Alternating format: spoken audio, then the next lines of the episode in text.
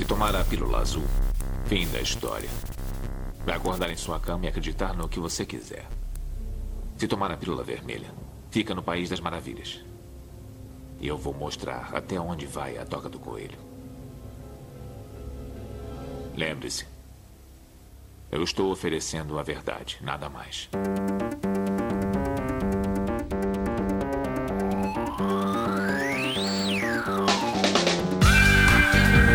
Magicando. Praise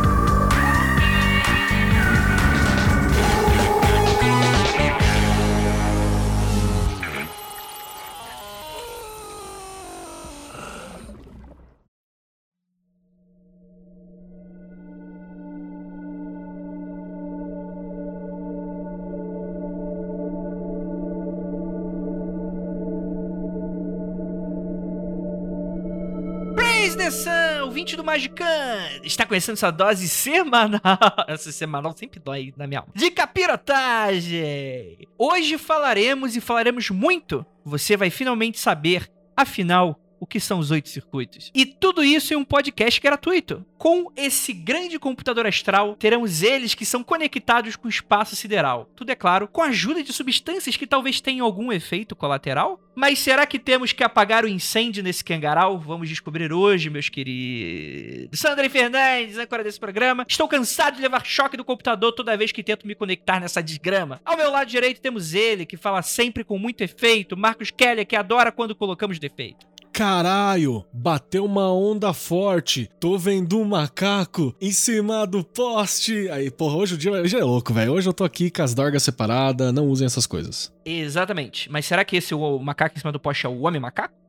Temos O aí. macaco uma- em cima do poste é o homem macaco. Uma, uma uma- podemos filosofar com essa música, com esse clássico brasileiro. E temos ela, que largou todos os freelances para descobrir quem é a próxima neuromancer, Liv Andrade. Aí, hoje é quarta-feira. Quarta-feira é dia de quê? Dia de machucando. Exatamente. Vocês não estão pensando besteira, não, né, gente? Não. O homem que não sabemos se já foi no show do Skank, mas com toda certeza sabemos que ama Cyberpunk, Vinícius Ferreira. É isso aí, galera. Hoje vamos ver, vamos descobrir aqui, Ai, que confirmar que Cabala está defasada. Eita, vai começar. Na ofensa, né? Dois pés no peito. É isso aí.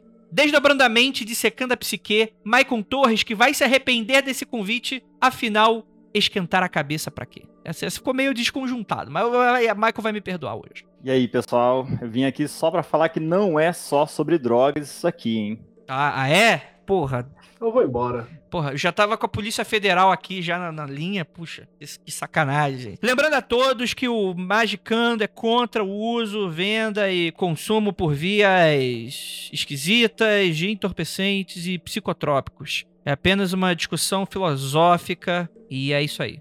É, Ou, Kelly. ou pelo menos sem prescrição, né? Exato. sem- É, é, prescrição médica aí ok, né? Quem sou eu pra falar mal de médico? Só quem pode falar mal de médico aqui é o Vinícius. O Vinícius é contra Falo mesmo. a, a máfia branca. Tem que acabar a medicina. todo mundo voltar pra, né, sei lá, tomar chá. a Lívia e- também pode, ela tem parente médico, né? Então você pode falar também. Ele também tem parente médico. O pai dele é médico. Eu sei, mas eu tô te incluindo na possibilidade de ofender pessoas aqui. Se você não quer esse direito, a gente retira. É que a Lívia é boa pessoa, diferente do Vinícius que quer colocar fogo no mundo. Que é, a, a Lívia é uma pessoa decente, decente. Gente, hoje a gente vai falar sobre oito circuitos. Você não sabe o que é? Não se preocupa, ouvinte. Eu também não sei, mas eu acredito que o programa vai ser muito bom, porque eu confio na galera que tá aqui. Mas você vai se apaixonar e levar um choque logo depois dos recadinhos e a gente já volta.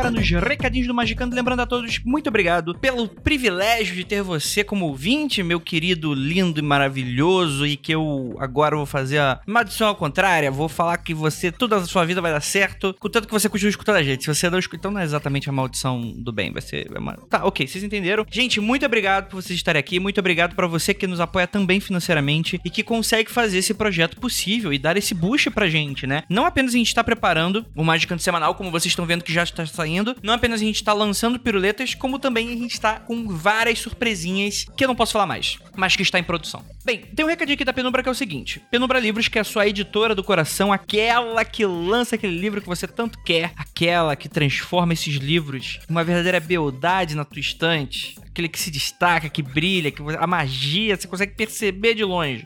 Finalmente a Penumbra terminou os envios da campanha do Catarse da Cripta da Penumbra. Demorou, mas finalmente foi. Se você apoiou o projeto, já deve ter recebido o código de rastreio no seu e-mail. Se tiver qualquer problema, não recebeu o código, algum problema de envio, entre em contato com o pessoal deles, contato@penumbralivros.com.br. E aqui eu lembro para você, meu queridíssimo ouvinte, que a Magicano não é Penumbra. O Magicano, apesar de ter essa grande parceria super doida e super legal que super dá certo aqui no podcast, a gente não é responsável, ah, Andrei, não veio o meu livro. No teu cu, eu não trabalho na editora, velho. Enche o saco do Vinícius, enche o saco da Lívia, enche o saco da Ju.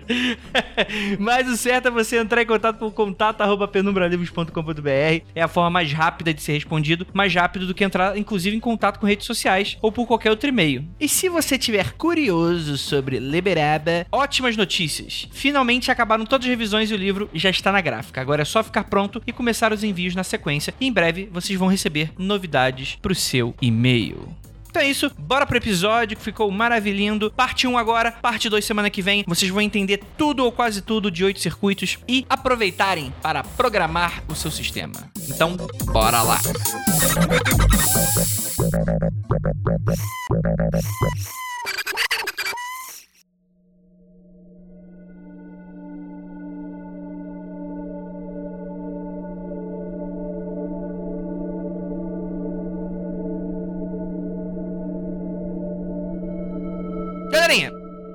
temos aqui uma dúvida clássica do Andrei. Qual é o tema? Não sei. Mas eu queria que alguém que com um resumo muito simples. Porque assim, a Keller colocou uns boletzinhos, tem a pauta do Maicon, são pautas muito legais e tal. Mas o podcast brasileiro, as mídias de massa, você precisa daquele, daquele cheirinho, sabe aquele cheirinho de, de pica? Não, não, é o cheirinho de, é o cheirinho de, de, de, de comida, sabe de comida? Pô, pra você saber que o prato vai ser bom. Então antes de você chegar de uma hora e meia para receber o payoff do que a gente vai falar, eu preciso entender para explicar pros ouvintes, afinal de contas, o que são oito circuitos e por que, que ele merece gastar uma hora e meia da vida dele nessa porra. Vinícius Ferreira, o que são oito circuitos? Olha, tudo que eu falar hoje aqui vocês podem desconsiderar porque a gente tem um especialista em psicologia na mesa que é muito sabe muito mais do que eu, vai corrigir. Enfim, Michael, você vai ficar sem graça de me corrigir tantas vezes. Me desculpe por isso. Mas os oito circuitos são uma, um modelo inventado. Puta, até na, na, parte histórica eu posso estar falando cagado. São um modelo inventado pelo Timothy Leary, psicólogo doidão americano, e desenvolvido pelo Robert Anton Wilson. Desenvolvido não, mas talvez mais divulgado para o público pelo Robert Anton Wilson, que foi um cara que estudou ao lado dele. E são formas de você descrever as diferentes os diferentes estratos do funcionamento da psique humana. Você parte do mais basal, que é o primeiro circuito, que é basicamente ligado à sobrevivência, e você chega no outro extremo, que é o oitavo circuito, que tem a ver com a consciência do todo, uma coisa muito taoísta muito louca. E todos os espectros aí no meio do caminho têm um, uma diferente etapa da consciência humana, uma diferente forma de ação e reação dentro de cada um desses circuitos e existe aí dentro desse modelo como que um circuito predomina sobre o outro, em qual situação e como que você pode reprogramar esses circuitos e para mudar a sua consciência tanto do universo ao seu redor quanto de você mesmo e é uma bela ferramenta para transformação do seu eu, da sua consciência e inclusive do universo ao seu redor. Esse é o meu entendimento sobre a parada. O que, que você acha, Michael? É isso aí mesmo?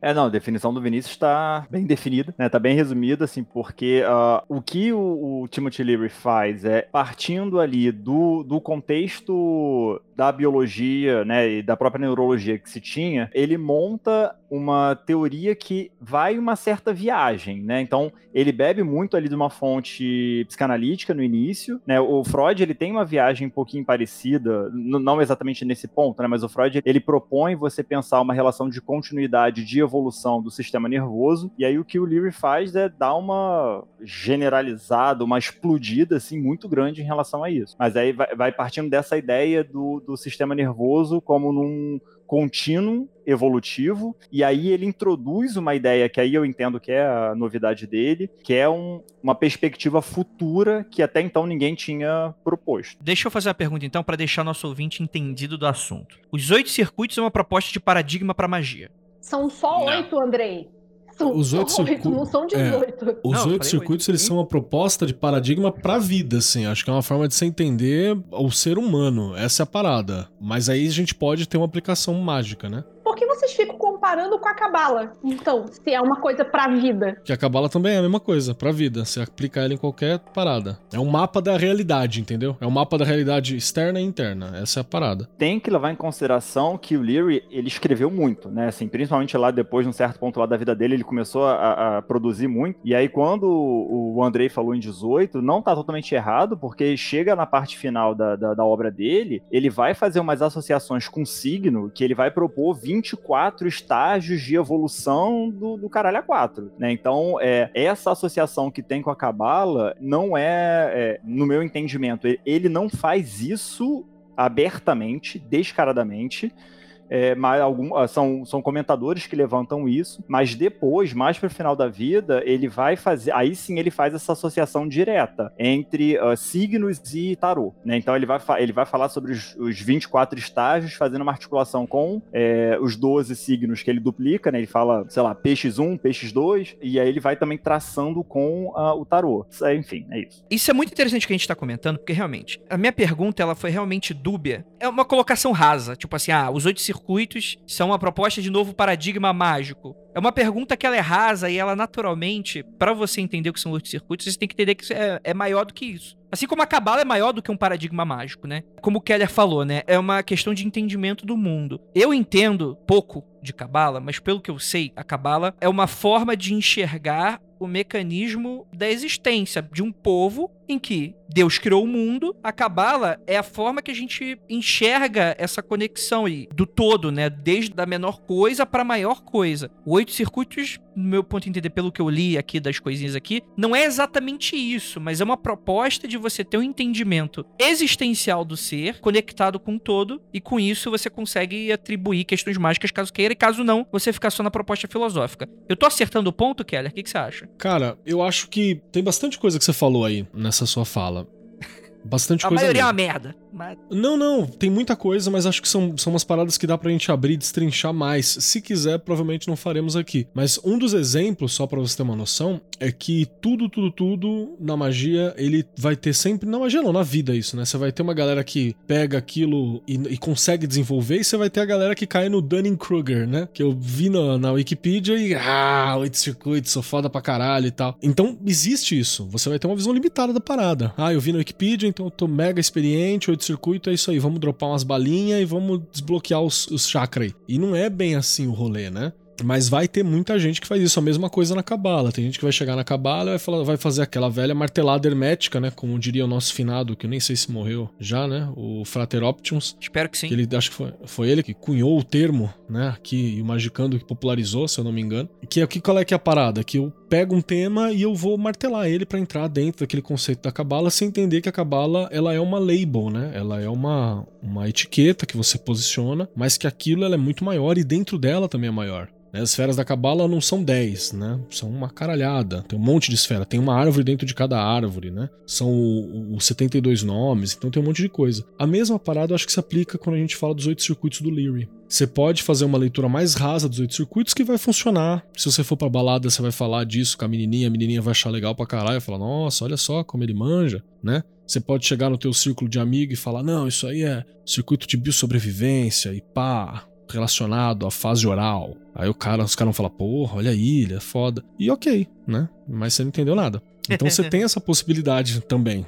E, é, é digno. Eu acho chato, acho limitante, é digno. Só pra dar um exemplo, puxar uma sardinha pro convidado aqui, quando a gente foi trocar uma ideia com o Michael sobre o tema, né? Vamos lá, Michael. O Michael falou assim: olha, eu conheço, mas deixa eu dar mais uma olhada. E a gente falou pra começar no Robert Anton Wilson, que é o cara que divulga o Leary, né? Porque o Leary ele é complicado. O Leary ele tem uma. Ele é um cientista, cara. A gente tá falando um maluco que ele é um cientista mesmo, tem paper publicado. E aí o Michael foi lá, destrinchou o Wilson falou: legal, mas não dá. E aí ele chafurdou no no, no, no Leary por semanas, assim, né? Ele deu um resumo aqui pra gente, pra gente dar uma olhada e tal. É, é maravilhoso a leitura que ele fez a respeito do Leary depois, né? Porque o Wilson, inclusive, é de divulgação mesmo. O livro todo cheio de desenhinho e tal, né? É bem pra qualquer um entender. Tipo, brother, se você não entender o livro do Wilson, o, o Quantum Psychology não necessariamente, mas o Ascensão de Prometeus, ele é um livro que, que é muito fácil de ser entendido. Se você A não cara da Lívia, lê porque ela falou novo, que não cara. entendeu Se nada esforça aí. Não, a Lívia leu outro livro que é mais complicado. Ah, tá. Ela tá te olhando cara de crítica. Então, eu li o outro, que aparentemente é, é menos lido porque não sai em português, pouca gente leu lá fora, teve uma, uma, uma edição muito de baixa rotação, né? E agora tá saindo de novo todos os livros do Anton Wilson porque os, os herdeiros fizeram uma editora para divulgar os livros dele, que é o livro Psicologia Quântica, que, como diz o Vinícius, é o único livro com quântico no nome que você pode ler sem medo. Cara, é, pra mim, eu achei genial. Eu até falei isso com o Andrei antes de começar a gravação. Se eu tivesse lido este livro na minha adolescência, quando eu estava decidindo o que, que eu queria, qual faculdade eu queria fazer, o que eu queria fazer da vida, provavelmente eu teria feito psicologia. Eu achei o livro sensacional e nesse nível. É complicado? É, sim não. Porque eu acho que eu já tinha um pezinho nesse tipo de raciocínio que o Anton Wilson tá Uhum. apresentando ali, de túneis de, de realidade, a situação da não certeza das coisas e tal, e, e o, o quanto o meio, que até a linguagem influencia no Sim. teu túnel de realidade. E acho que o que mas, você tá mas é falando. totalmente, totalmente legível, gente. Não, não é tão difícil assim, não. Sim. Eu vou procurar pra ler é, a sessão de. Acho que inclusive tenho aqui em casa, mas não tenho certeza. Ah, não, tem o outro.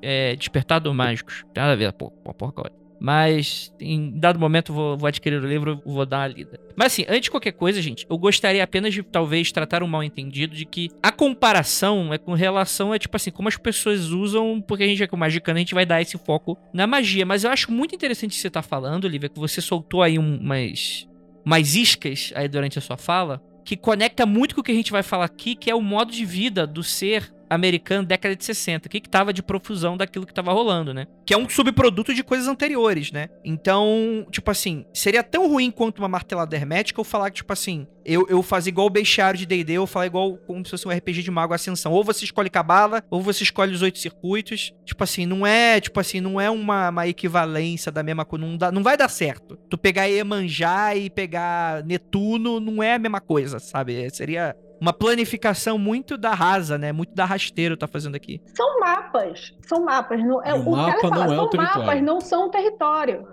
Então, são formas de você conseguir explicar coisas que são complexas. Te- Tem um- os, os níveis altos dos circuitos ali, tem um momento que ele mesmo fala assim, a pessoa já ex- experienciaram isso, mas não, consigo- não conseguem trazer do lado esquerdo para o lado da fala exatamente o que é isso. E até as pessoas conseguirem transformar isso nesse outro filtro que é a fala, ainda vai demorar. É difícil você passar uma coisa que você precisa experienciar. Sim. Então vamos, vamos, vamos pro pau, assim. Deixa eu fazer uma pergunta pro Maicon, aproveitando que ele tá aqui, que agora a gente pode falar psicologia com bastante besteira, que ele vai corrigir a gente. E a gente não vai se corrigir, mesmo assim, porque a gente é orgulhoso. Maicon, eu vou dar uma parada muito de senso comum, sendo não especialista no tema, mas coisas que eu sempre escutei. A psicanálise, ela é uma É uma pseudociência. Pseudociência? É uma Eu sabia pseudociência. que você ia mandar essa, safado. Calma aí, calma aí. Ela trabalha com construtos de realidade, mas que não necessariamente estão ali. Mas de alguma forma aquilo funciona. Então, é aplicado, mas a gente não tem como. Não, não tem o, o- Você não encontra o ego no, no- na mente, na neurociência. Você não encontra o super. Onde é que tá ali o superego? Qual neurônio é responsável? Tu não encontra isso. Então ele é um mapa mental de coisas que, de que a gente atribuiu nomes e valores e questões que são do nosso ser. E quando aquilo é tratado da maneira como Freud coloca, aquilo tem uma reação boa, negativa e tal, de tratamento e tal, as pessoas saem melhores, mas ainda assim é algo que não é muito quantificável, né? O quanto que eu tô falando disso é besteira e o quanto não é. Peraí, você quer me dizer que não tem divertidamente dentro da minha cabeça? É, não tem. Eu tenho certeza que eu tenho vários divertidamente dentro da minha cabeça. E eles funcionam exatamente como o filme da Pixar, aquele documentário da Pixar. Exatamente. Não é isso não, Michael? Então, Andrei, mais ou menos. É, eu tenho aí algumas questões quando a gente fala de pseudociência, né? É importante a gente é, tomar algum cuidado com isso, porque o Freud, quando ele cria a psicanálise, lembrando assim, Freud era neurologista, ele estudava o sistema nervoso das enguias, né, e enfim, tinha ali toda aquela questão é, científica hardcore, né, que é isso, assim, a perspectiva dele era ser cientista de neurônios, efetivamente. Só que o que, que acontece? Por conta das questões sociais dele, sendo judeu, pobre, é, pouca perspectiva de evolução na academia, ele se viu obrigado a partir para a medicina prática. E aí é que entra o nosso primeiro problema, porque existe uma diferença entre o que é a medicina científica, que aí vai fazer o estudo do corpo, da célula, da substância, Boa. e o que é a medicina prática, né, que diz respeito à relação entre o médico e o paciente. Né? Então, quando o Freud ele, ele faz essa passagem, né, e a gente pode localizar ela em 1900 com o livro A Interpretação dos Sonhos, né, que é onde que, o que, que o Freud faz aí. Ele diz assim, bem, a biologia da minha época não me permite seguir por esse caminho que eu queria, eu vou então seguir por outro caminho, que é o caminho da, do discurso. Né? Então, o próprio Freud, ele reconhece que o que ele propõe, ele vai chamar de metapsicologia da feiticeira, né? porque ele vai dizer que é uma metapsicologia, isso não existe em si, ele está criando esses conceitos, é, para poder ter uma base teórica para explicar o que, que acontece. Isso não significa que a psicanálise ela seja uma pseudociência. E aí esse é o, é o passo. Né? Por quê? De fato, se a gente for partir do pressuposto assim de a, a, psicanálise ela tem uma relação de extraterritorialidade com a ciência, né? Ela precisa da ciência, mas ela não se resume à ciência, porque existe esse elemento aí da, da prática, como eu falei, da relação, né, e tudo mais. Então, hoje a gente vai fazer a discussão de que existe uma possibilidade da gente abordar a psicanálise de uma maneira científica, mas isso não significa que a psicanálise se é, resume à ciência. Fica claro? Tá, tá, faz sentido isso? É, isso? Isso é interessante porque o, o, Freud, ele, ele foi um autor que, de certa maneira, ele foi um autor que teve a coragem de trazer para a academia a discussão sobre a magia, né? E ele chega a dizer, ele chega a dizer que a magia, na verdade, é o poder das palavras que o psicanalista se propõe trabalhar de uma outra forma. Né? Então, assim, então tem Deixa aí. Deixa eu fazer esse... pergunta.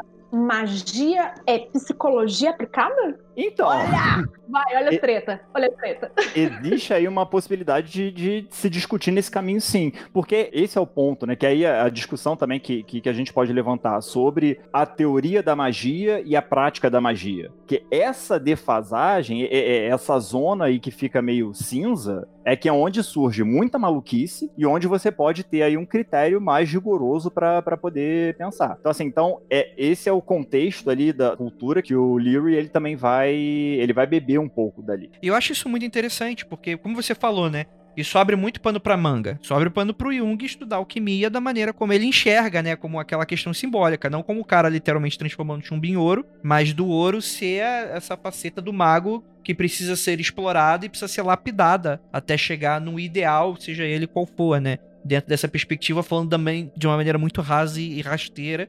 Mas isso dá um problema, que é o seguinte, que é essa parada do. que é o problema da pseudociência no geral. Não tô falando agora, porque, tipo, se você me convenceu, eu não vou mais tratá-la como pseudociência. Até porque eu não, eu não trato a psicanálise como demérito. Apesar de eu achar algumas pseudociências como sendo bem deméritas. Assim, por exemplo, ufologia, o que a ufologia se tornou, né? Ela perdeu completamente os laços científicos que tinham da física e se tornou uma parada muito doida. É um bando de folclorista falando sobre, enfim, sobre relatos doidos, né? E não tem qualquer tipo de aplicação prática hoje em dia. Na maioria o Jodrei já ofendeu a sociedade dos psicólogos. Agora estou ofendeu a sociedade dos folcloristas, aí ofendeu a dos ufólogos também. Não tá satisfeito, ele. Até porque tem ufólogos que são legais, mas essa ufologia genérica, geral, assim que tu vê, entre qualquer grupo aí de Facebook. Andrei não tem nada contra ufólogos, tem até amigos que são. Mas, por exemplo, a gente vai tratar aqui algo que me pega muito, que é o lance de você colocar a física quântica no meio. Mas eu entendo que a física quântica colocada aqui nesse momento eu não vou nem falar que é problemática porque é o tipo de coisa que eu não sei. Eu não li os livros. Eu não sei. Eu realmente. Eu tô vindo para esse tema para vocês me explicando o, o que, que é isso. Mas que vai ter filhos que é esse lance do, do anjo quântico, do travesseiro quântico. Porque é muito bonito, né? A ciência não presta para nada. Até o, o que eu consigo usufruir dela, né? Mas não, ela não presta. Andrei, se você pegar qualquer coisa que tiver, seja estudado e tal, uma coisa séria, os picaretas vão vir pegar e dar um jeito de fazer picaretagem. Picaretas picaretarão. Então, Lívia, mas isso, isso vai. Isso, eu entendo o que você está falando. E eu concordo. Mas assim, o negócio do quântico, é assim, faz sentido no, até no que era o momento em que estava começando a ser divulgado mesmo o que era quântico, quando esse, os livros foram feitos. E entender que é muito mais parecido, o jeito que o, o Anton Wilson fala do, do quântico, é muito mais uma correlação sincera com os princípios de probabilidade e como é que eu vou te dizer? De relação com não partículas, certeza, né? Não é, não é, tipo, não certeza das coisas do que o que a gente agora pensa em quântico, porque Sim. já foi tudo pro caralho. Sim, a gente inclusive já teve essa discussão. Fala, Keller. Não, é só pra acrescentar mesmo, que Michael também me corrija. E Vinícius também me corrija, porque muito do quântico que tá utilizado aqui é porque ela era a palavra da moda pra falar uma ordem sutil que eu não compreendo com as minhas leis comuns. Esse era um dos grandes princípios que você queria levantar. É para você falar sobre a capacidade de influência na matéria de uma forma objetiva, mas também sutil, né? E para falar sobre a construção de realidade ser uma coisa que também é, tá ligada a uma particularidade. Normalmente são esses três princípios que estão sendo colocados assim. Tem mais uns que você pode tirar na leitura, mas como as experiências da física quântica, elas podiam ter tido essa leitura, não é exatamente isso, é uma leitura que se fazia, então você acaba utilizando a leitura, né? É, no contexto do Anton Wilson, a ideia do quântico, pra mim, pelo menos, ela é muito mais no sentido de que, não objetivamente, mas de que o, o universo é criado pelo observador. No sentido de que cada pessoa que olhar para um determinado evento vai perceber aquele evento de uma forma distinta, porque passa pela lente do túnel de realidade dele. Uhum. E é nesse sentido que eu acho que o Robert Anton Wilson usa o termo quântico. E eu acho que é, a pior coisa que ele poderia ter feito foi ter usado esse nome no título do livro. É- é porque não, não tem ideia- nada a ver com tipo, física quântica, no fim das contas. É, é aquela ideia do observar e medir ao mesmo tempo, que não é possível, que foi um- uma. É a experiência com os fótons. Foi o que né? mais. princípio da incerteza né? de Heisenberg. É, o princípio da incerteza foi uma das coisas mais popularizadas, porque é uma coisa de fácil, mais fácil compreensão dentro da parte quântica da física, que é uma coisa muito louca. Então, na hora que era aplicado, eu não vi, eu não tô conseguindo pegar um nome aqui que o Antônio se diz é um psicólogo o quê, meu Deus? Transacional, é isso? Transão, transante. Ele é transante. Isso ele é. Então, ele, o que ele fala é que há correlações de como funciona mente com o, o modelo de física quântica. E ele, como psicólogo, está falando de fazendo as comparações, não como físico. Tem uma coisa que eu acho que é importante, que assim, o Leary, é, ele se nomeia como um grande otimista, né? É, é, Eu, eu acho que isso é uma, um- uma consideração a se fazer. Então, qual era o, o projeto do, do Leary? O, o sonho dele era que físicos e biólogos, enfim, essas pessoas, elas tivessem experiências de expansão da consciência, porque a partir dessas experiências elas poderiam produzir as teorias sobre a realidade de uma maneira mais interessante, enfim. Ao mesmo tempo, pessoas do enfim, leigas, cada um de nós, a gente pode se apropriar dessas teorias e a partir daí também criar novas conexões. Então, para o Leary, são duas coisas que andam juntos em paralelo. né? Então, assim, o físico, para criar a teoria quântica, ele precisou expandir a, a consciência dele para fazer esse recorte e montar a teoria de acordo com essa experiência que ele teve. Aí outras pessoas vão começar a viajar em cima e aí ele, ah, legal, continuem viajando, para daí então a gente ter novas conexões e ter uma compreensão melhor sobre o fenômeno. Então é um processo que não tem fim para o Leary. né? Então, é, particularmente, assim, eu, eu concordo com a ideia de que ele foi, a gente pode falar que ele foi o pai dessas coisas quânticas atuais, porque o, o modo como ele se utiliza desses conceitos é muito interessante, é muito elegante, assim, ele, é muito respeitoso com a teoria, mas ele dá abertura para a, galera viajar em cima. E ele não acha isso de todo ruim, porque ele vai entendendo que a gente tá lá, assim, a gente não vai aprender a realidade plenamente, a gente só vai tentar ficar criando imagem em cima de imagem, e, e quanto mais imagens a gente produzir, maior é a expansão que a gente atinge. Ele tinha uma parada também que ele queria fazer uma linha de pesquisa, praticamente, né? Vamos abrir uma linha de pesquisa que é a linha de quem vai utilizar, trabalhar ativamente para desenvolvimento de consciência. Tanto é que ele juntou uma, um tempo uma galera que era padre, filósofo, né, biólogo, para tentar discutir, ter encontros rotineiros para ter esse trabalho. Então é uma preocupação prévia já do Leary, antes dele começar a fazer as viagens com entorpecentes, com os rolê todos, já desde o começo, assim. É que se eu não me engano tem um momento na história dele onde a chave vira, né? Onde ele tem uma experiência transcendental, né? E a chave vira. Aí você tem o pré-Leary, que era um pesquisador criativo, até o Leary já, né, beirando a loucura, né?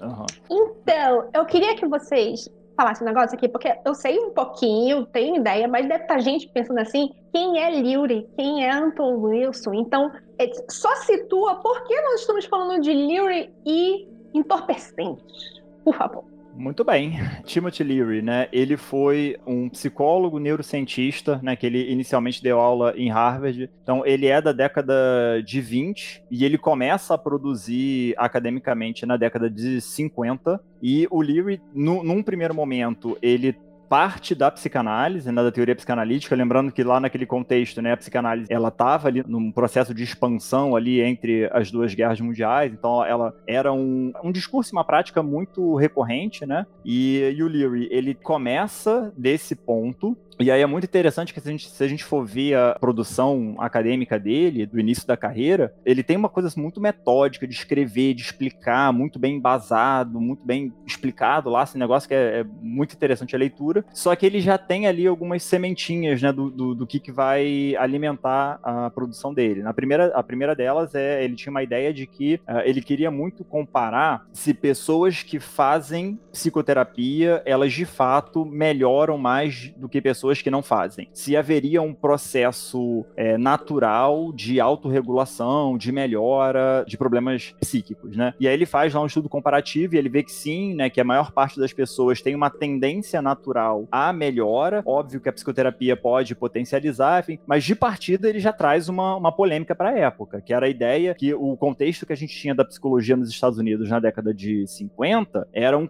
uma psicologia extremamente normativa, assim, de dizer que todo mundo tinha que fazer terapia, todo mundo, que era uma, era uma psicologia muito de adequação, adequar as pessoas à, à, à norma social. É, é, é, daí que vem a célebre ideia de que a homossexualidade seria é, fruto do, do, de, do complexo de Édipo.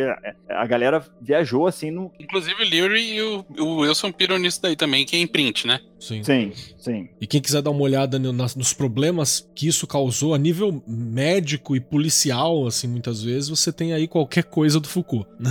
Absolutamente tudo do Foucault é falando sobre como a sociedade usa um discurso médico científico para poder enquadrar pessoas em, e tirar os indesejáveis da frente, né? E aí, assim, década de 50, dessa maneira. O Leary, ele tem ali uma experiência com a, a psilocibina, né, que é é a substância química derivada dos cogumelos. Ele tem essa uma experiência, ele faz um uso, ele tem ali uma experiência que ele vai chamar de experiência mística, e aí é a partir daí que ele tem uma, uma guinada para entender o que, que é essa experiência e qual é o efeito que essa experiência tem. Vale lembrar que década de 50 ela é conhecida como a, a revolução psicofarmacológica, tá? que foi um processo onde de uma maneira muito complicada. A psiquiatria ela identifica ali substâncias que promovem é, melhoras de sintomas de transtornos mentais. Né? Então ali a gente vai ter ali uh, o início da ideia de que, por exemplo, né, isso é bem difundido na mídia, né, de que a depressão é um transtorno cerebral, de, de neuroquímico, é um transtorno neuroquímico, né? Essa ideia ela vai sendo construída a partir da década de 50. Então, a, ali a gente vai ter um investimento pesado em é, substâncias e medicamentos para promover essas alterações e, em paralelo, o Leary ele vai ter essa direção, vai, vai pegar essa experiência mística, né? Que ele, essa experiência que ele teve com a substância, né? Que ele, enfim, deriva como uma experiência mística e ele vai propor entender o que, que foi essa experiência que ele teve. E aí ele começa, então, o- os experimentos aí onde ele vai se aproximar de religiosos, né? Que ele vai fazer esse encontro, era um encontro que ele tinha mensalmente, segunda-feira, ele fazia esse encontro com é, vários religiosos e outras categorias de cientistas para poder discutir essa experiência a partir aí da- da- das substâncias químicas. né? Então a gente vai ter a, a psilocibina, a gente vai ter o, o LSD, a gente vai ter o DMT. Então ele começa a, a- ele propõe toda uma terapêutica, né? E é isso assim. Então no início da carreira ele era alguém que tinha ali, é, eu ia falar tinha um verniz, não, ele, ele tinha um rigor em relação à terapêutica, mas ele fez algumas coisas também bem delicadas, né? Que é, é compreensível por que ele foi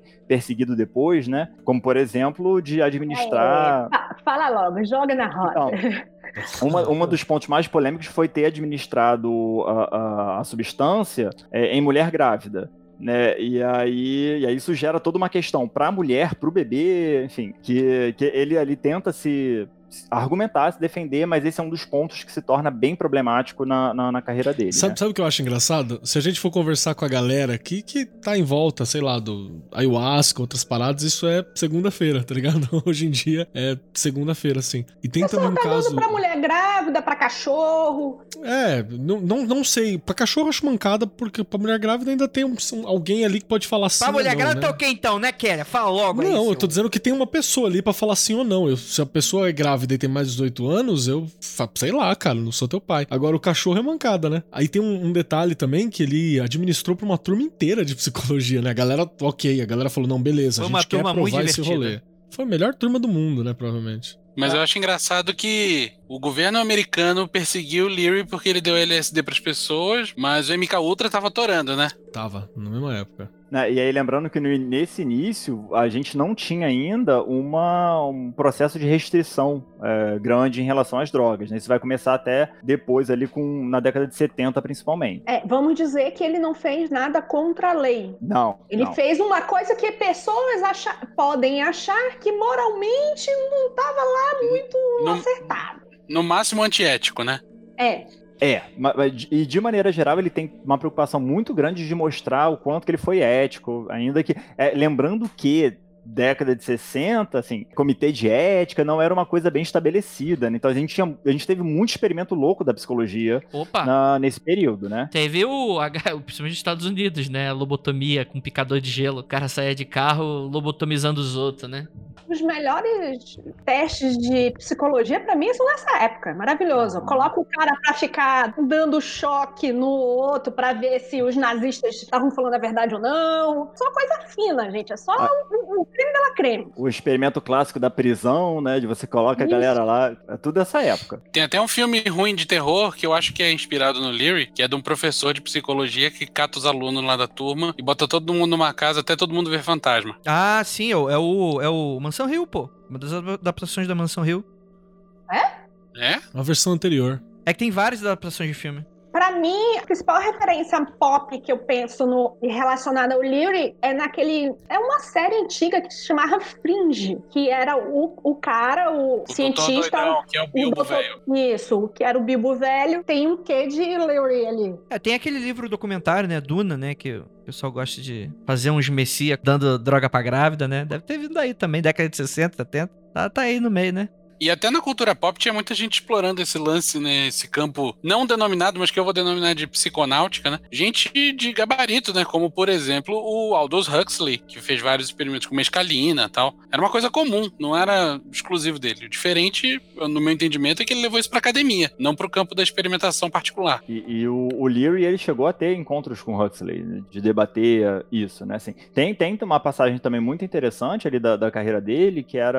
a- ele fez uma proposta de uma terapêutica com presidiários, né? Porque ele tinha, ele tinha essa, essa, essa ideia de que, assim, o uso da substância, né? Da droga. Ela é, expandiria a consciência e isso produziria a experiência, essa experiência mística produziria melhora na, na- no comportamento, enfim, na, na vida das pessoas. E aí ele queria testar isso no, no presídio. Num primeiro momento, o diretor do presídio, lá, o psiquiatra responsável, negou. Aí o Leary convida ele pra tomar um chazinho e tal, e aí Oh, beleza. oferece ali uns negocinhos pra ele. O psiquiatra aceita, usa, e aí a partir da experiência que esse cara teve, ele autorizou o experimento do Leary, que é um experimento até muito interessante, né? Porque ele, ele aplicou lá 30 e poucos presidiários, e aí fez um acompanhamento, e aí viu que num primeiro momento a gente teve uma, um nível de reincidência de crime a quase zero, que com o passar do tempo, né, voltou à estatística normal, mas e aí o Leary até argumentou, né, mas não deu continuidade no tratamento, né? Então por isso que a, reinciden a reincidência aumentou. Mas a experiência em si ela foi, ela foi entendida como positiva, né? Isso aí que ele tá passando é o que o, o Antônio Wilson fala de que o Leary poderia reverter em prints. Isso. É isso?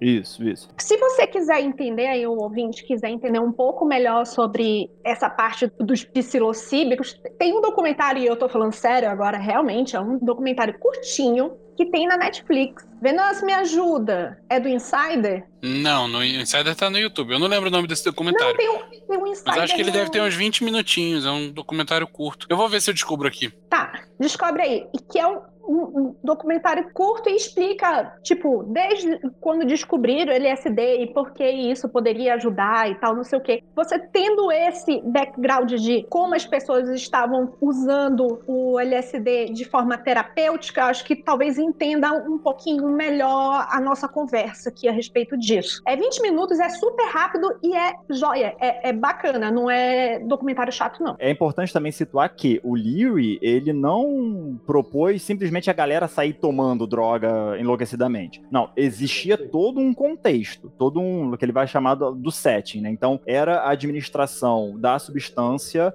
acompanhado por terapeutas treinados, e aí, em alguns casos, o próprio terapeuta também fazia uso, né? Era a metodologia lá que ele criou, né? Então, o terapeuta fazia uso. Claro que o- era, porque ele era terapeuta, né? Então é claro que ele que terapeuta essa foi uma das críticas que levantaram contra ele. Esse episódio lá da prisão foi um que ele tomou, ele também tomou, junto com, com a galera lá. Então, assim, essa dimensão do contexto para o uso da substância, isso também que eu acho que vale a pena ficar atento, que é uma ponte que a gente vai poder fazer com a magia, por exemplo. De pensar contexto, intenção, né? Então, quando você toma substância, qual é a sua intenção para aquilo? né? Então, de que maneira que a sua intenção vai reverberar no efeito da droga? E é a mesma coisa que a gente fala do ayahuasca, né? Tipo, gente, o pessoal aí, os millennials que estão querendo tudo ir pro mato tomar um, uns ayahuasca só pra ter ondinha, não tem porra nenhuma de magia nisso. Achei aqui o documentário. Em inglês, né? O The Mind Explained, episódio 5. Deixa eu acrescentar uma parada assim, ó. A gente tá falando aqui sobre imprinting, né? Leitores de Crepúsculo aí vão ouvir essa palavra de, de Crepúsculo, porque eu me lembro, eu me lembro disso. Eu cheguei a ler Crepúsculo, gente. Tive uma namorada na época que adorava. É, então, que né? desculpinha.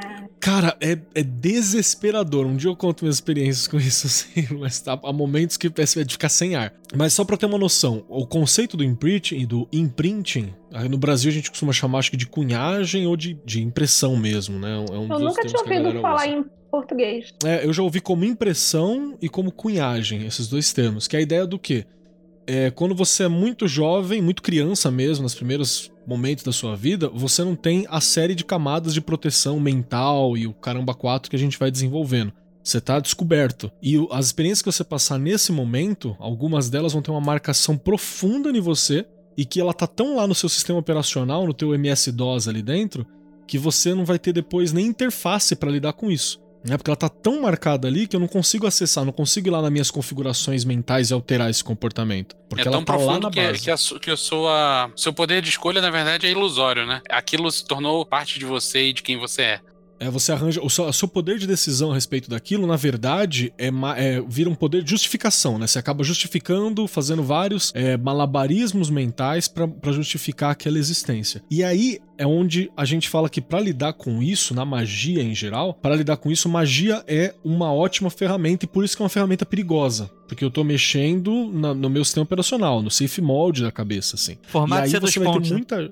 É, formar. Exatamente, esse é o risco. É, esse é o risco. É, obviamente que é um caminho pavimentado e tal, mas ainda tem algumas, algumas gamas de risco. Mas só pra você ter uma noção da contribuição do Leary, mesmo que você não ouça o Leary sendo citado, todo esse rolê de set que o, que o Michael falou, que é o set mesmo, cenário, né? Pra você fazer a, a parada de, de, de qualquer uso de entorpecente de ayahuasca ou de qualquer uso ritualístico, quem instrumentalizou isso foi o Leary.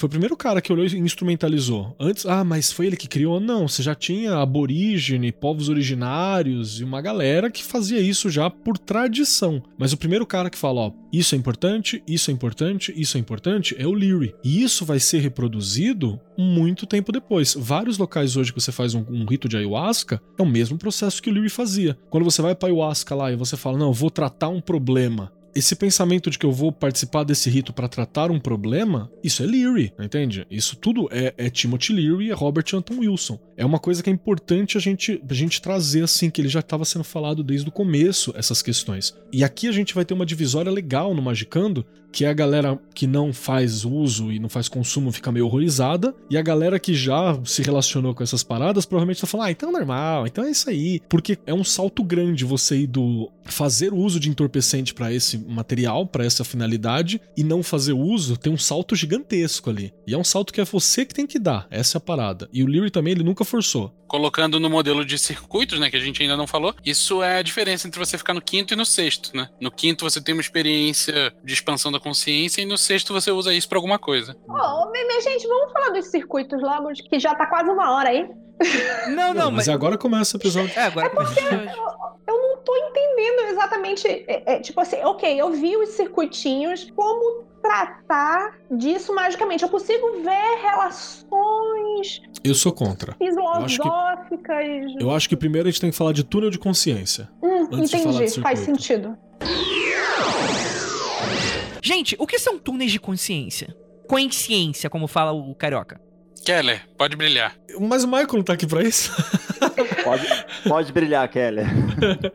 Tá. Quando a gente fala de túnel de consciência, imagina um túnel mesmo, um local fechado que você, quando você era criança, que acabava o papel higiênico, aí você ficava botando papel higiênico assim pra ver do outro lado, Uhum. saca? O rolo você fazia do- um, do- do um rolinho, é, o, o coninho assim, você colocava no olho pra ver achando que era um pirata. Ali você via o túnel e você tinha só um foco de luz lá na ponta. E você ficava limitado de ter aquela visão externa em geral. Você só conseguia ver focado e sempre limitado, sempre com a borda definida pelo túnelzinho do teu papel higiênico. A ideia de um túnel de consciência é que se você não tiver você sempre vai ter um túnel, começa por aí, né? Ah, enquanto você tiver nesse nível de existência que a gente está agora, que já é um nível de evolução bacana, segundo o Leary, por exemplo, a gente está acima no nível de consciência, né? De compreensão de evolução. A gente desenvolveu linguagem, a gente desenvolveu várias coisas, a gente consegue interferir no mundo. Então tem umas coisas muito legais ali que a gente já tem. A gente tem moral. A gente tem moral. Eu Tem várias- acho que o, o ser humano superestima o ser humano. Eu, eu acho que ele não tem muita escolha, né? A única Ele referência que ele tem.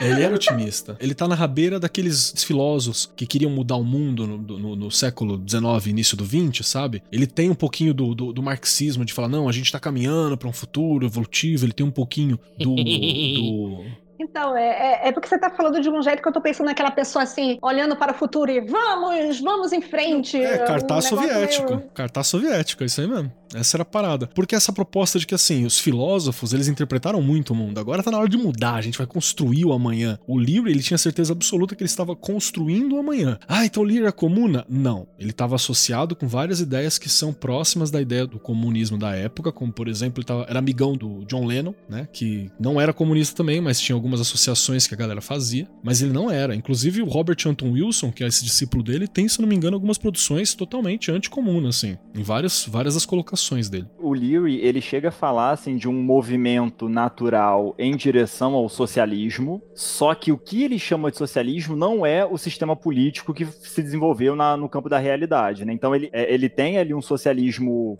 utópico, digamos assim, talvez, quem sabe? Mas ele tem essa, essa concepção de, de um socialismo intrínseco das relações que isso vai se manifestar no futuro. É aquela ideia coletiva, né, que é o que ele vai, vai desenvolver, é mais nesse sentido. Se realmente o ser- algum ser humano chegar lá no, no oitavo nível, vai estar todo mundo no, mesmo coloidal pra mim. Final de Evangelion. Você chegou no oitavo nível, é a sociedade Star Trek, assim, é nesse naipe, tá ligado? É todo mundo da hora e desenvolvendo. Mas enfim, qual é que é a proposta então? Que você sempre vai ter essa visão de mundo fechadinha. Você pode tentar largar esse túnel da consciência, mas sempre vai ter um túnel. Você sempre vai ter um túnel pra ver. O objetivo é a gente alargar esse túnel e manter esse túnel o mais desobstruído possível pra você ter uma melhor visão da realidade e compreender que as outras pessoas pessoas também têm túnel. Então não há ninguém exato com a visão correta. Ninguém é tão iluminado a ponto de viver sem o túnel. Você pode ter experiências onde esse túnel é diluído e você tem uma compreensão maior da visão, ou esse túnel é alargado, mas você está sempre limitado por ele. E aí tem aquela questão.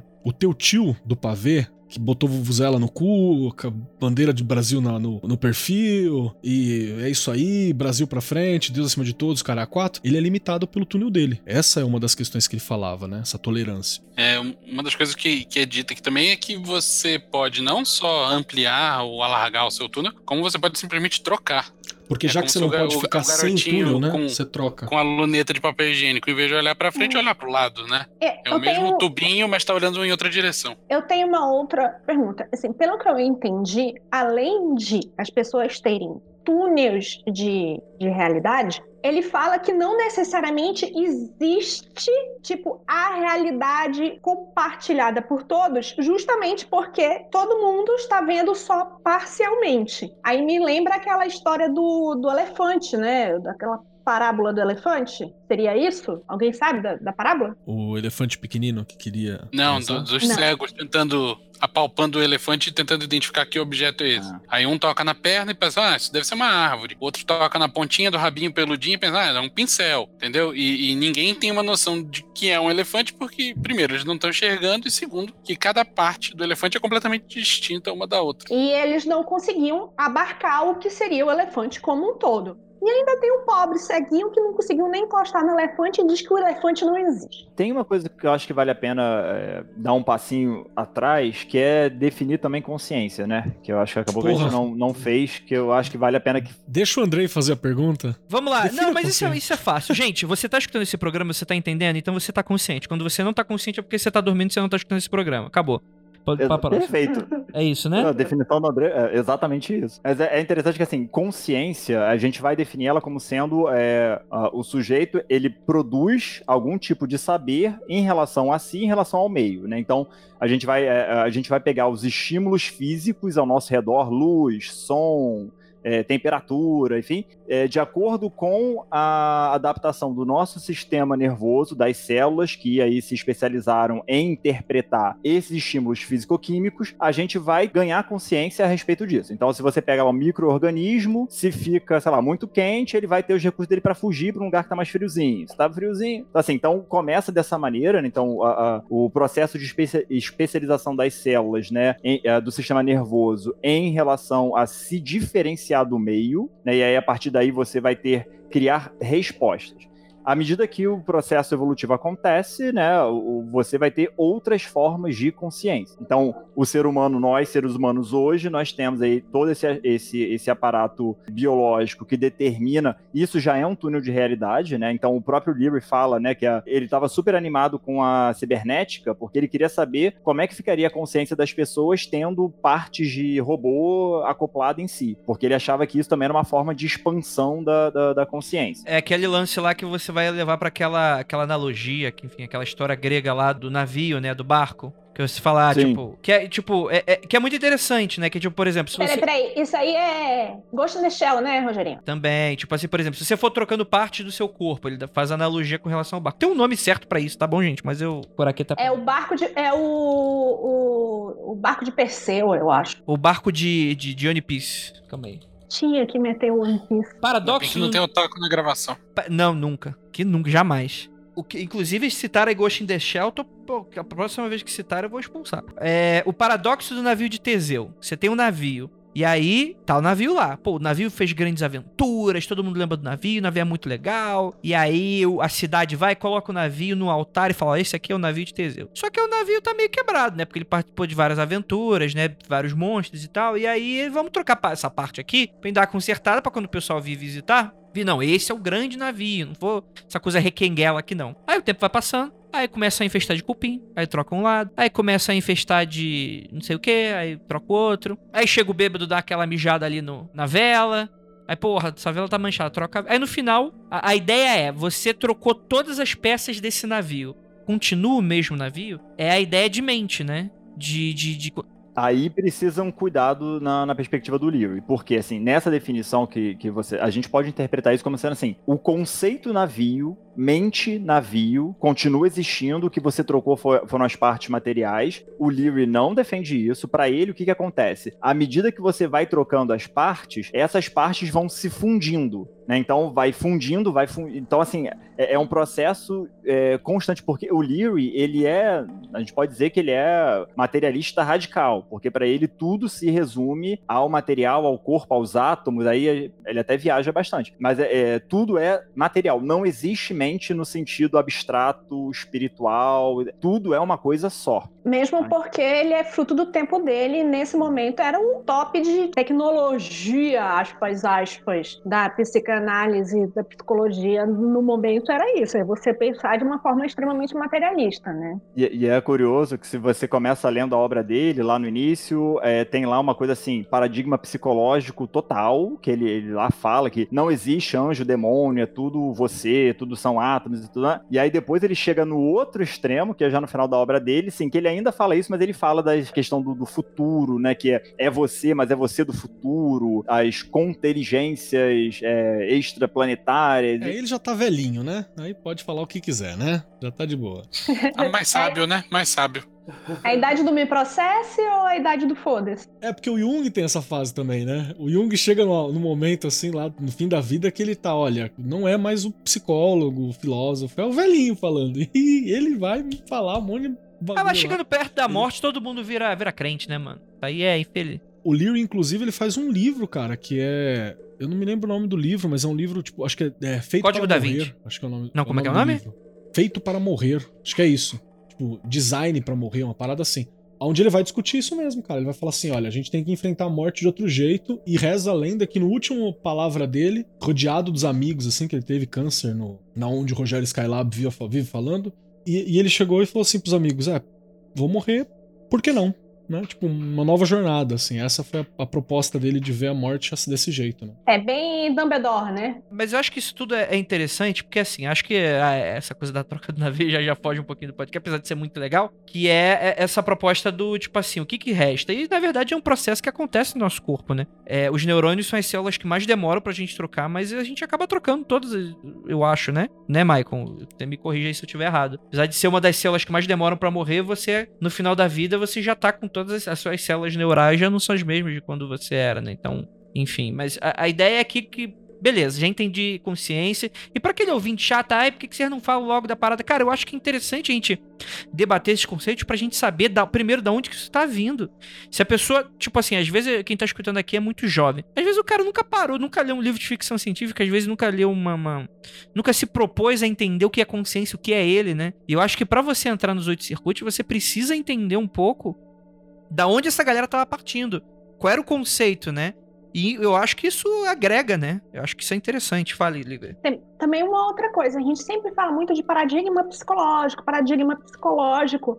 E isso daí é da onde vai se tirar várias coisas do, do paradigma psicológico. Total. Então, é, do mesmo jeito que a gente falou várias coisas e não desmiuçou, é, acho que entender isso é necessário para você entender o paradigma psicológico e decidir qual é o seu paradigma. E, inclusive, eu diria, diria até mais, né? Aqui eu acho que é onde há essa quebra, sugerindo, né? O que tá me parecendo aqui, da magia como que a gente não tá falando exatamente de magia agora, mas tipo assim, é, é, é a partir desse tipo de pensamento, você misturando psicanálise com psicologia, é a partir desse pensamento que você vai ter a magia como uma tradição de fé, de exaltação de fé, versus essa coisa do, como você falou, paradigma psicológico, mas até isso, uma instrumentalização da magia. Magia como um. Porque, sei lá, tipo, eu não imagino que um cara antes, um tradicional lá, ele tá. Ele tá, ele tá pensando na magia para se iluminar, ele tá pensando na magia para entrar, para se conectar, de certa forma, alguma, alguma questões de fé, não? Tipo, mais ou menos? O que, que você acha, Kelly? É mais, mais ou menos, Dede, porque assim, eu acho que o livro ele vai ajudar uma galera da magia, porque estava próxima. Por que uma galera da magia? Porque a galera que sempre estava preocupada em desenvolver a grande obra, né? Aquele processo mágico de ser melhor e tal. E quando ele é escorraçado da academia, acaba que essa galera da magia dá uma abraçada, né? Então isso vai acontecer nos, nos conteúdos que ele propõe. Mas desde o século XIX a gente vai ter já a galera que pensa no objetivo da religião e o método da ciência. A questão é que esse método da ciência não foi atualizado, né? Você chega uma hora que a galera parou lá no bagulho do, do da eletricidade e, a, e o magnetismo. e Mesmerismo lá. e magnetismo animal, né? E o éter, né? É, e o éter. Pararam ali e ficaram. Aí o que acontece é que o, o Leary meio que ele dá uma atualizada nesse rolê. Ele fala: não, a gente tem uma parte de avanço científico aqui, né? Vamos lá. Não, o Leary ele defende textualmente que religião, e aí assim, vamos colocar magia nesse campo, né? Religião e ciência devem caminhar juntos. Né? Então e- ele fala que a experiência religiosa, a mística religiosa, ela ensina para a ciência tal qual a, a ciência também ela, ela, ela ensina para a religião. Então ele entende que não adianta você ter lá um físico fazendo lá mil contas se ele não consegue transformar essas contas em imagens de outro tipo, para que outras pessoas possam ser tocadas por aquele conhecimento. E, e isso acho que também faz ponto com o que eu comentei, que assim. Se você está ouvindo agora o podcast, você quer uma coisa mais prática e direta sobre o uso desse conhecimento do Leary, a releitura que ele faz do livro tibetano dos mortos, ele, ele dá ali chaves de compreensão práticas. Então ele vai falar assim, baseado no primeiro circuito, se você encontra uma determinada entidade X ou Y, saiba que é da sua mente, mas que ela representa determinado aspecto. Né? Então tem ali, ó, ele traz ali algumas, é, algumas compreensões que ajudam para o praticante na hora que ele tá lá tendo a, a alteração de consciência dele. Isso é legal pra caramba, cara. Inclusive assistam Enter the Void. Ótimo filme. Não confundir com Into the. Void. É outra parada. É verdade. Bom, os dois são bons. E não. Enfim, deixa pra lá. É, vamos lá. Decidi abrir meu túnel de consciência usando Oi, oi, oi. um forceps. Os oito circuitos. Onde é que os oito. Onde é que o RAW entra nisso aí? Onde é que os oito circuitos entram nessa rolê toda aí? Hein, Vinícius Ferreira? Então, eu posso estar falando merda aqui, mas eu, eu acho que o Raw só divulgou o modelo dos circuitos desenvolvido pelo Leary e ilustrou isso com exemplos práticos que qualquer Andrei da vida consegue entender. O... Uau! Entendi. Mas a- aí.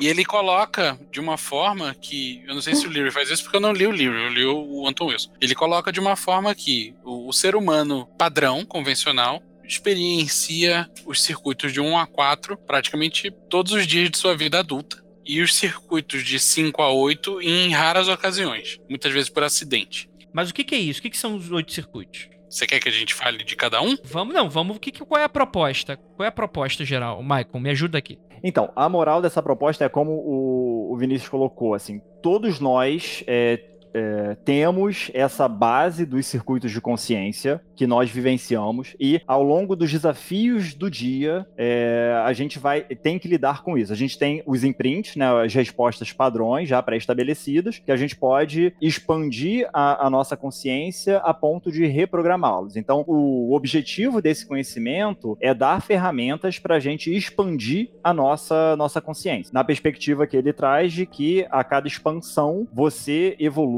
você melhora, você aumenta e aí o, o- e de certa forma você também melhora, evolui e aumenta o, o próprio mundo, né? Assim, até porque tá tudo interconectado e tudo mais. Então, um- uma utilização prática seria essa. Primeiro, reconhecer esses circuitos na nossa vida cotidiana. Michael, complementando, ele fala muito desse negócio de expandir a consciência e chegar a circuitos mais elevados, né? Mas uma aplicação mágica real e, e palpável é você, em vez de expandir a sua consciência, você retrair a sua consciência para trabalhar especificamente um circuito mais baixo. Por exemplo, você é uma pessoa muito racional e precisa de um pouco de agressão na sua vida. Você regride pro segundo circuito, por exemplo, É, um eu acho que o circuito de territorialismo. Eu acho que o brasileiro tá precisando de um pouquinho de agressão na vida. então, e estando mergulhado nesse circuito, você pode tentar fazer um recondicionamento dele, para que ele se faça mais presente ou para que ele se comporte de forma diferente no seu dia a dia. Tá. Então a proposta é, primeiro você entender como é formada o- a sua consciência, que ele está dizendo que são circuitos,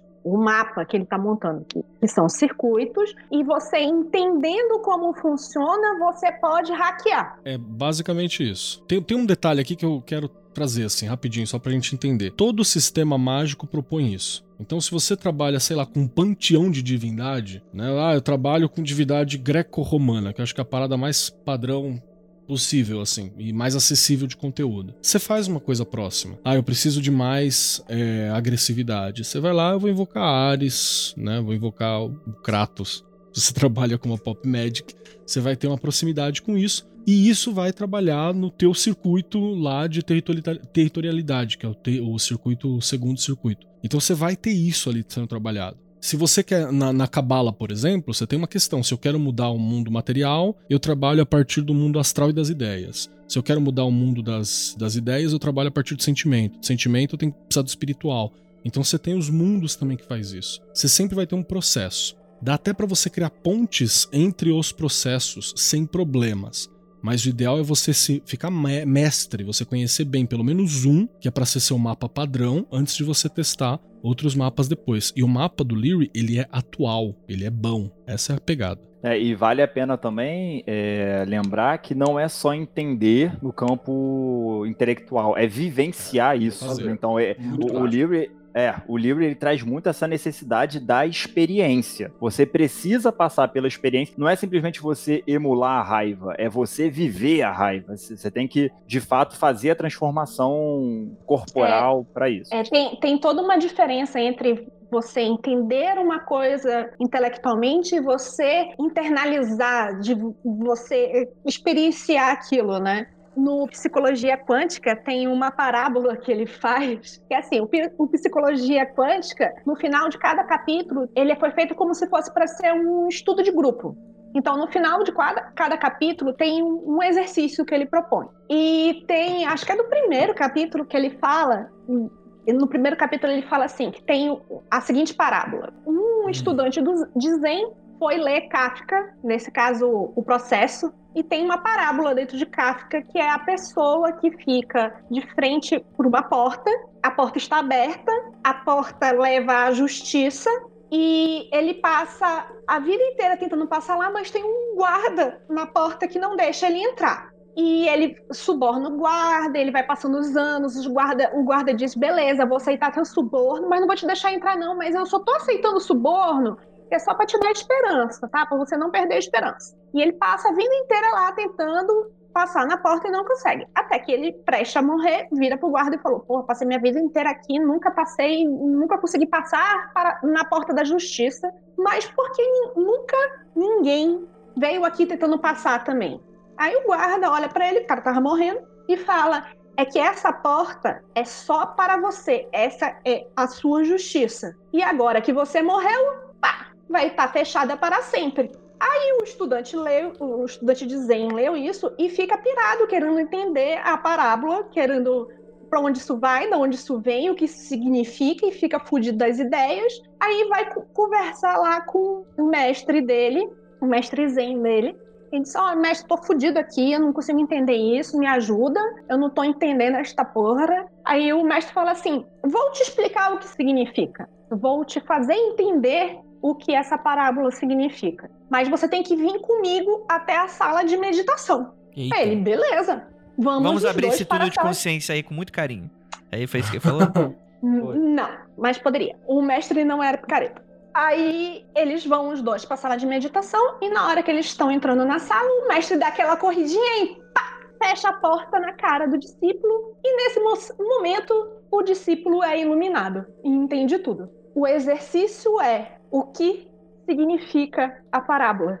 Porra nenhuma. Esse é o Zen Rinzai. O Zen Rinzai é maravilhoso, que ele é só para você ficar com a pulga atrás da orelha. É maravilhoso! Exato. A parábola dentro da parábola é maravilhosa! Eu fiquei aqui, caralho, porque eu nunca li esse livro antes.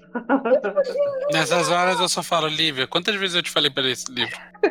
O Vinícius tá rancorosa hoje, né? O cara tá brabo, né? O cara tá brabo. Você almoçou, queridão? Que é brabo. Almocei macarrão alho e ódio. O Michael tava todo feliz ali com a parábola também. Quer falar alguma coisa, Michael? Não, porque o, o tem uma outra parábola também que é do, do, do, iluminado com chifres, né? Que aí o, o, sujeito quer também entrar lá e aí não consegue porque os chifres da iluminação não permitem. É, o mestre fala para ele pensar num boi durante dias e dias e dias e dias. Depois ele fala: Vem, vou te explicar uma parada aqui. Ah. Passa por essa porta. Ele fala: Não posso, meu chifre não passa. Rapaz. Ok, né? Sabe Aí... aquele seu tio que canta piada ruim? Na verdade, ele é o mestre Zen Rinzai. Você não sabe. É isso. Nossa, eu fiquei chocada. Eu fui atrás de saber o que era Rinzai e tal, onde tinha. Não entendi porra nenhuma de Rinzai, mas eu achei meio interessante. Eu vou continuar procurando ver o que, Cara, do que se eu, trata. eu, eu tive contato com o Renzai a primeira vez quando eu tinha, sei lá, 14, 15 anos. Eu tava saindo do colégio lá em Mauá, Viscondão, Terezinha Sartori. Abraço pra galera do colégio, Terezinha Sartori de Mauá, São Paulo. E o mano tava sentado na escada de um, prédio público que tem lá, com as roupas de monge budista. Era um monge Rinzai na casa dos seus, sei lá, 30 anos. Tava ali aliciando crianças e falando parábolas. E aí ele, ele apresentou um pouco do Rinzai pra galera. Abraço, hein? Quem, quem tava lá também, quem não correu do monge, fez que nem eu. Deve estar aqui na magia hoje.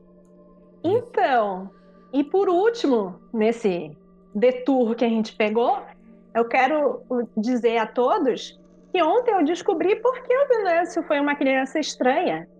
Porque aparentemente o pai dele era dessa vertente do budismo durante algum tempo. É o imprinting dele, né? Você fudeu. Longa história pra outro dia. É, se expandir demais a consciência do Vinícius, ele vai ser agora um, um Caxias, né? Vou virar um, um, um Dr. Manhattan. Vamos para os outros circuitos, Andrei? Pode? Vamos, vamos. A gente vai continuar esse papo semana que vem, porque o episódio ficou gigante. Então, fica aí, Oscar no bode, Praise the Sun pra todos vocês. Praise